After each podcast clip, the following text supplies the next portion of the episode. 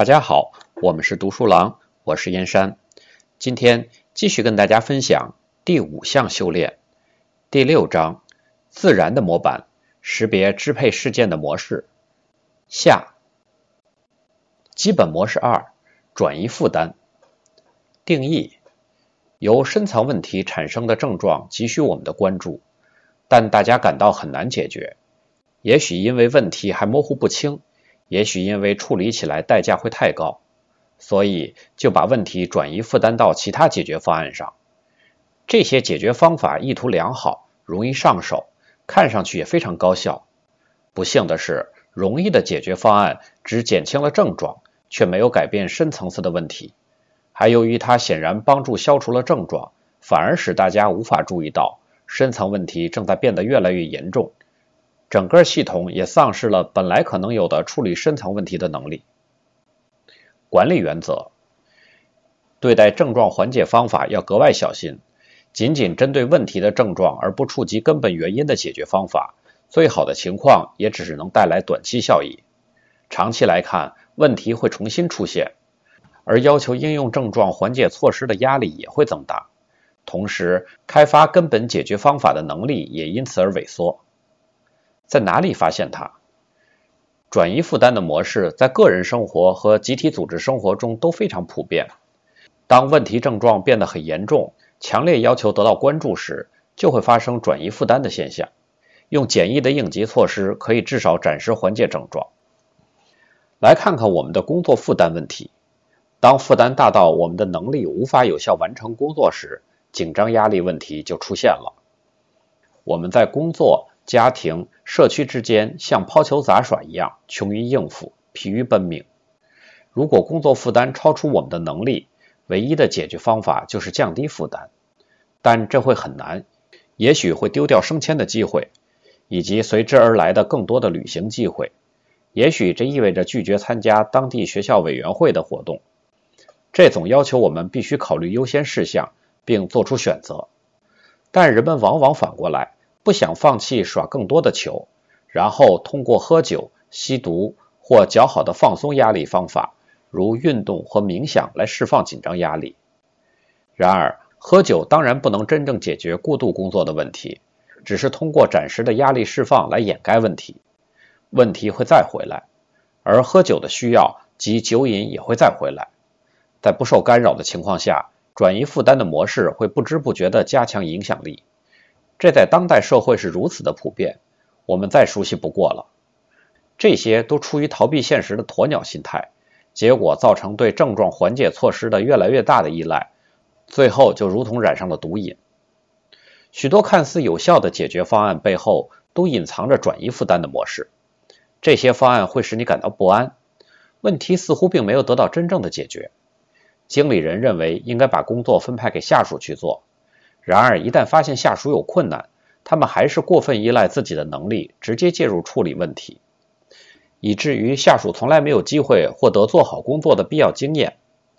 面对外国竞争者而丢到市场份额的企业，可能会陷入对关税壁垒的保护的依赖，从而丧失独立竞争的能力。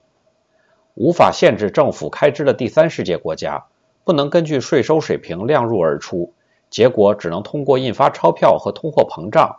来解决政府的财政赤字问题，通货膨胀逐渐成为国民的生活常态，而政府资助也越来越成为必须。长期的赤字状态也因而被得到认可，成为不可避免的常态政策。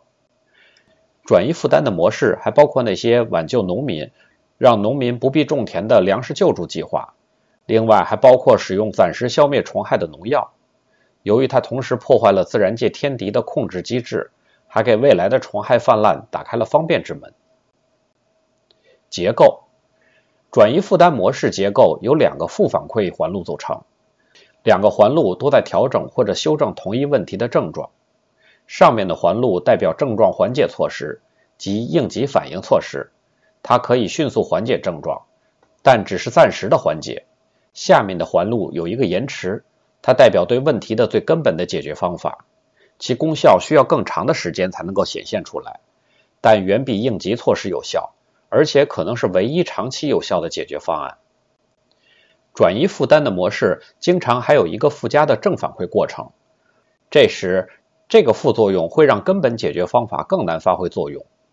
比如用药物治疗某种健康问题的副作用，如果问题原来就是不健康的生活方式造成的，如吸烟、喝酒、不良的生活习惯、缺乏运动等等，那么唯一的根本解决方案就是改变生活方式。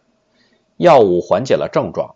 同时，也缓解了改变生活方式这一艰巨任务的压力，而且药物也会有副作用，会产生更多的健康问题，使人们更难以建立健康的生活方式。理解和利用结构模式，转移负担模式揭示了一种流行范围很广的行为表现，即愿望良好的解决方案实际上是使长期情况变得更糟糕。症状缓解方案很有诱惑力。改善会很明显，能缓解处理困难问题的内外压力，但是问题症状的缓解会削弱大家心中对寻找更根本的解决方案的需求，没有得到解决的深层问题可能还会越来越严重，而且症状缓解方法的副作用会使根本解决方案变得更加难以实行，人们逐渐越来越多的依赖症状解决方案，好像它成了唯一可行的方案。没有人做出过明确的决策，但大家已经转移了负担，越来越依赖于症状缓解措施了。公司总部管理人员和业务经理之间的交往就充满了这种转移负担的模式。比如，工作繁忙的经理人经常想请进人力资源专家来处理人事方面的问题。人力资源专家可能会解决问题，但经理人解决其他相应问题的能力就无法得到提升。其他人事问题以后还会出现，那时经理人还会像以往那样依赖人力资源专家。外聘专家曾经成功的解决了这些问题，所以现在就更容易想到再去聘用专家。我们又有了一些新困难，所所以就又请来这些人事问题专家，他们已经熟悉了我们的人以及我们的情况，所以会很有效率。对人力资源专家的需求越来越大，成本也在上升。而经理人的能力却在下降。转移负担模式常常伴随着无意识的战略方向的偏移和竞争地位的下降。有一家高科技公司的高管团队曾经非常担心，由于自己的公司无法推出全新的产品，而慢慢的丧失其优势。虽然改进现有的产品风险相对较小，但他们担心这种做法不能鼓励创新，反而形成了搞小打小闹的渐进主义文化。由于更安全、更可预测、容易策划和组织的改进型创新过程已经根深蒂固，于是经理们就开始怀疑公司是否还有能力进行基础创新。我在聆听他们的述说时，就想起了一家日用消费品生产商的类似的战略方向偏移的案例。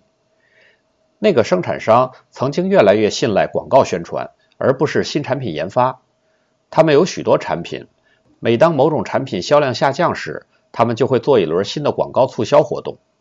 公司的广告文化如此根深蒂固，以至于最近的三位 CEO 都是全广告部的高管。他们还常常亲自撰写广告文案。他们任职期间，公司的主要新品上市数量就变得少之又少了。转移负担的一个特例是目标清晰，这种情况的案例频繁发生，很令人吃惊。每当我们的目标和现实情况之间存在差距时，总会出现两种压力：改进现实状况和降低目标。而应对这些压力的方法是自我超越修炼的核心。第八章中会阐述这个问题。社会中目标清晰的现象时常发生，并总得到大家的默许。比如，美国联邦政府的全面就业目标，即使失业率保持在可以接受的水平之下。从二十世纪六十年代的百分之四到八十年代初的百分之六到七，而八十年代初的实际失业率是接近百分之十。换句话说，我们愿意容忍失业率出现百分之五十到百分之七十五的上升幅度，认为这是自然的。类似的案例还有，六十年代初如果出现百分之三到四的通货膨胀率，就会被认为是严重的情况了。这的确是八十年代初以前反通货膨胀的政策的胜利，而到了一九九二年，克林顿总统接手白宫时所面对的，已经是美国历史上最大的预算赤字。1993年的综合性预算调整方案帮助削减了赤字，而且到90年代末，美国政府还有2000亿美元的创纪录的营收。但到了2005年，布什政府宣布的反赤字战争时，赤字又回升了，达到了3180亿美元。在后面两章，我们还会看到类似的目标侵袭模式在组织的质量目标、创新目标、员工个人成长目标以及组织成长目标等方面将会发生怎样的作用。行为模式，不管选择什么样的症状缓解方式，它都会起作用。比如，喝酒能令人缓解压力，至少在一段时间内，他解除了问题的症状，不然就不会有人借酒浇愁了。但他也让借酒浇愁的人感到问题似乎已经解决了，于是就分散了寻找根本解决方案的精力。然而，根本解决方法是找到控制工作负担的方法。如果不采取坚决的态度，就会导致工作负担逐渐加重。因为我们大多数人都不断的接到要求我们花时间精力去做的事，根本就是超出了我们应付的能力。随着工作负担的加重，压力又回来了。借酒浇愁的驱动力也就又回来了。转移负担模式的隐秘性表现，及人们对症状缓解方法的依赖性不断增加。酗酒者逐渐上瘾，形成了对酒精的依赖，导致健康状况下降。随着他们自信心和判断力的下降，他们也越来越无法解决原来的工作负担问题。为了找出正反馈环路的起因，你可以设想。在由两个环路组成的、形状如阿拉伯数字八的闭环上的移动，压力增加导致酗酒，酗酒会放松压力，压力放松，减少工作的需求也会降低，进而导致更多的工作负担，于是又增加了压力。这就是上瘾机制的一般性动态结构模式。实际上，所有的上瘾过程背后都有转移负担的模式，都涉及症状缓解方法。涉及逐步削弱寻找根本解决方法的能力，以及不断增加对症状缓解方法的依赖。这个上瘾的定义对个人适用，对组织机构和整个社会也同样适用。转移负担的模式往往伴随着间歇性的危机，即压力症状出现时的危机，而危机往往通过更多的症状缓解措施来得到消除，其症状会暂时的消退，但不是那么显而易见。往往是一种缓慢的、长期的健康状况受到损害的过程，可以是公司财务健康或者个人身体健康。问题的症状会因此不断的加重，不注意健康状况下降，不寻求解决问题的根源，时间拖得越长，就越难以挽回局面。根本解决方法无力回天的时候，症状缓解措施就会愈演愈烈。如何找出杠杆效应的作用点？要有效应对转移负担的模式，我们必须把强化根本解决方法与弱化症状缓解措施相结合起来。组织结构的特点常常通过其应对转移负担模式的能力表现出来。强化根本解决方法要求一种长远观点和共同愿景。如果没有通过新产品创新来实现成功业绩的愿景，压力就会转移到使用短期的解决方案上，这是无法抗拒的。经理人没有开发以人为本技能的愿景，就不会有时间和精力去开发那些技能。政府是靠民众纳税支持的，而一国民众对政府能够并应该发挥什么作用，如果没有共同的愿景，就不会有财政收支平衡的长期解决方案。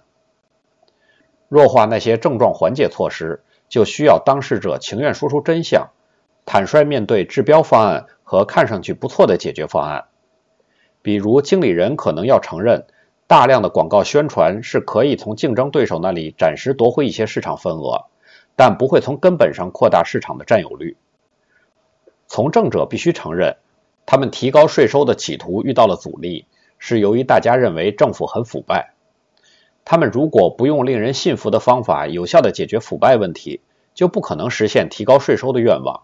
也不可能降低开支。一些非常成功的戒毒和戒酒的方法，可以很好的说明处理转移负担模式的杠杆效益原理。这包括坚持让大家面对上瘾的现实，同时组织互助小组并安排培训，以帮助大家改正和恢复。比如，匿名戒酒互助协会就非常成功地应用了有效的同伴互助方法，帮助大家重新激起精神活力，勇敢面对使他们陷入酗酒习惯的那些问题。而不管是什么问题，都要开发一种信心和愿景去克服和解决。他们还强制性的让每个人都承认酗酒这个现实。我染上了酒瘾，并会一辈子这样。通过这种方式。症状缓解措施就不能再隐蔽进行了。在商业案例中，越来越依赖人力资源培训师的经理人必须更大限度地开发出自己的能力，尽管这意味着更大的初期投入。人力资源培训师必须成为教练和指导，而不是解决问题的人，这样才能帮助经理人开发自己的技能。缓解症状措施有时也是必须的。比如治疗酗酒或者吸烟所引发的疾病，但是缓解症状措施必须明确界定为缓解症状之法，同时还要与恢复根本解决的能力和措施相结合，这样才能突破转移负担的作用环路。假如真的把症状缓解措施当成根本解决方案来使用，那么寻找根本解决方案的努力就会终止，继而转移负担的模式就会如约而至。如何写出你自己的转移负担的故事？有三个线索可以用来分辨转移负担结构有没有出现。第一，从长期看，问题变得越来越糟，虽然它有时也会出现好转的迹象。第二，系统的整体健康状况越来越差。第三，会产生逐渐增强的无助感。一开始人们感到欣喜，我们把问题解决了，但最后却会觉得自己像受害人一样。你尤其要分析那些相互依赖的情况，你会感到其中真正的问题、深层的问题，从未被人有效的解决过。和以往一样，一旦遇到这类情况，你要看看能不能找出正负反馈回路的相关组成部分。首先要找出问题的症状，这就是那个需要添加润滑油的吱吱作响的轮子，急需你的关注。比如压力，比如下属没有能力解决紧急问题。或者市场份额下降，由此你要寻找根本解决方法，也许不止一个，即可以带来持久改进的一系列措施，然后再找一个或者几个也许能够临时救急的症状缓解方法。其实根本解决法与症状缓解法是相对的，最重要的是辨别出问题可以从哪里入手，包括从最根本的到最表面的解决方法。接下来要找出症状缓解方法可能出现的副作用。转移负担模式分析带来的最主要的认识提升来自以下两个方面：一、区分不同类型的解决方案；二、看清在多大程度上依赖症状缓解法会导致依赖的不断加重。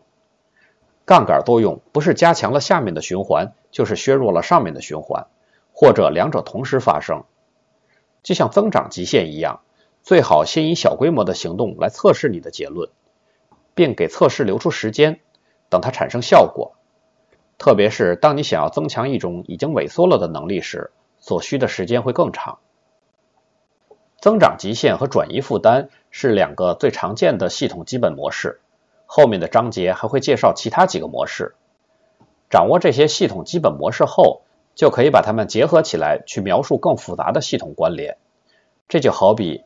基本语句成为段落的一部分，而有简单的情节可以编织更复杂的故事，有着各种各样的主题、人物和更曲折的故事情节。系统基本模式可以启动掌握系统思考的过程。